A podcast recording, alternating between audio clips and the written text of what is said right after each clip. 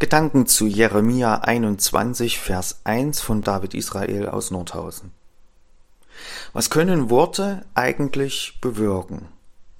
Mal mehr, mal weniger. Eine Mutter sagt vielleicht entnervt, ich habe das Gefühl, ich rede gegen eine Wand. Da scheinen die Worte nicht viel bewirkt zu haben. Andererseits, denkt man an die legendären Worte, die Günter Schabowski auf der Pressekonferenz am 9.11.1989 verkündet. Abgelesen von einem Zettel, nicht einmal von ihm selbst verfasst, bringen diese Worte die Grenze zwischen Ost- und Westdeutschland ins Wanken. Es gibt berühmte Sätze, die große Persönlichkeiten aus der Geschichte zugeschrieben wurden, die damals eine große Wirkung entfaltet haben und die auch weit darüber hinaus Menschen beeindruckt haben. Eines aber haben alle menschlichen Worte gemeinsam. Sie können nicht die Wirklichkeit verändern. Klar, man kann sagen, ich wünschte mir, es wäre schon wieder Frühling, aber davon wird nicht Frühling. Wir können mit unseren Worten nicht die Wirklichkeit verändern. Aber das ist bei Gott anders.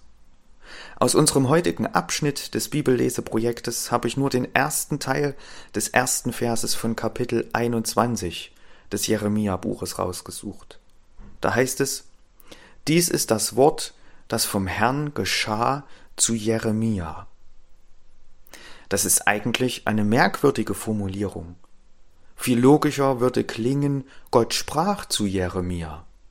Aber immer wieder findet sich diese Formulierung Gottes Wort geschah. Es handelt sich hier auch nicht um eine merkwürdige, altmodische Übersetzung. Das hebräische Wort im Urtext ist das Verb sein im Perfekt, Gottes Wort. Es wurde, es passierte, es geschah. Gottes Wort ist eben ganz anders als unsere Worte. Gottes Wort kann das, was unsere Worte nicht können, die Wirklichkeit verändern. Es ist ein lebendiges, mächtiges Wort. Ganz eindrucksvoll sehen wir das im Schöpfungsbericht. Gott sprach, es werde Licht und es ward Licht. Was Gott sagt, das geschieht. Gottes Worte sind keine guten Wünsche oder Absichtserklärungen, es möge doch so sein. Nein, Gottes Wort ist mächtig und verändert unsere Welt. Und bei Jesus sehen wir in der Art und Weise, wie er redet und zum Beispiel Krankheiten gebietet, dass er mitnichten nur ein besonderer Mensch war, sondern wahrlich Gottes Sohn. Und Jesus spricht auch Gottes Wort aus. Was er sagt, verändert die Wirklichkeit. Wenn er zu einem Gelähmten sprach, steh auf und geh, dann war das nicht ein Wunsch auf gute Besserung, so dass es mit ihm allmählich bergauf ging und er dann erstmal zur Reha fahren musste. Nein, von einem Moment auf den anderen war er gesund. Wenn Jesus dem Wind und den Wellen geboten hat, zu verstummen, dann war das nicht der Wunsch, hoffentlich ist das Unwetter bald vorbei, sondern da gehorchten ihm die Naturgewalten in dem Moment, wo er es geboten hat. Das Wort Gottes hat eine solch unfassbare Kraft, dass es sogar den Tod überwinden kann. Als Jesus vor dem Grab des Lazarus steht, der schon vier Tage tot ist und bei dem schon der Verwesungsprozess eingesetzt hat, da ruft er Lazarus, komm heraus. Und diese Worte Jesu sind Gottes Wort, das die Wirklichkeit verändert. Lazarus war tot, aber die Worte Jesu rufen ihn zum Leben.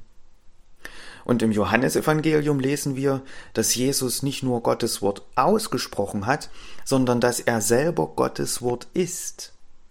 Im ersten Kapitel heißt es, am Anfang war das Wort und das Wort war bei Gott und Gott selbst war das Wort. Und das Wort wurde Fleisch und wohnte unter uns.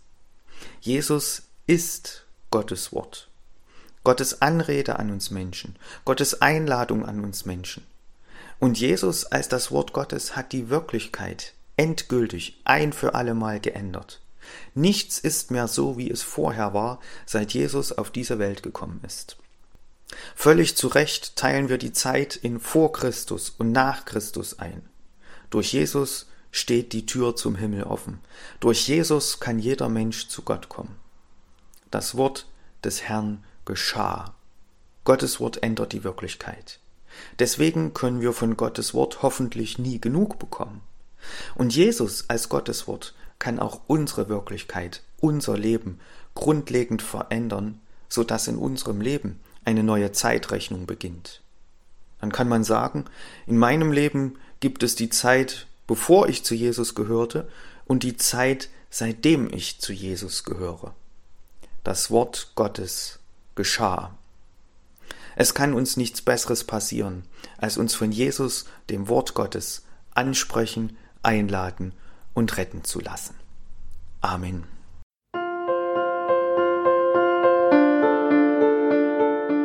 Dies war eine Folge aus unserem Podcast In einem Jahr durch die Bibel, ein Projekt des Gemeinschaftsverbandes Sachsen-Anhalt.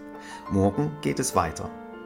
Unsere Arbeit und auch dieses Projekt lebt fast ausschließlich von Spenden. Wenn Sie unseren Podcast mit einer Spende unterstützen möchten, so ist uns das eine große Hilfe. Dies geht per Überweisung an Empfänger LKG Nordhausen. Die IBAN-Nummer lautet DE 68 820 540 520 038 009 647.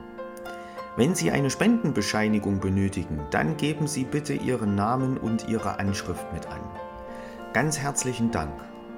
Nun wünsche ich Ihnen einen gesegneten Tag und freue mich, wenn Sie auch morgen wieder mit dabei sind. Viele Grüße, David Israel aus Nordhausen.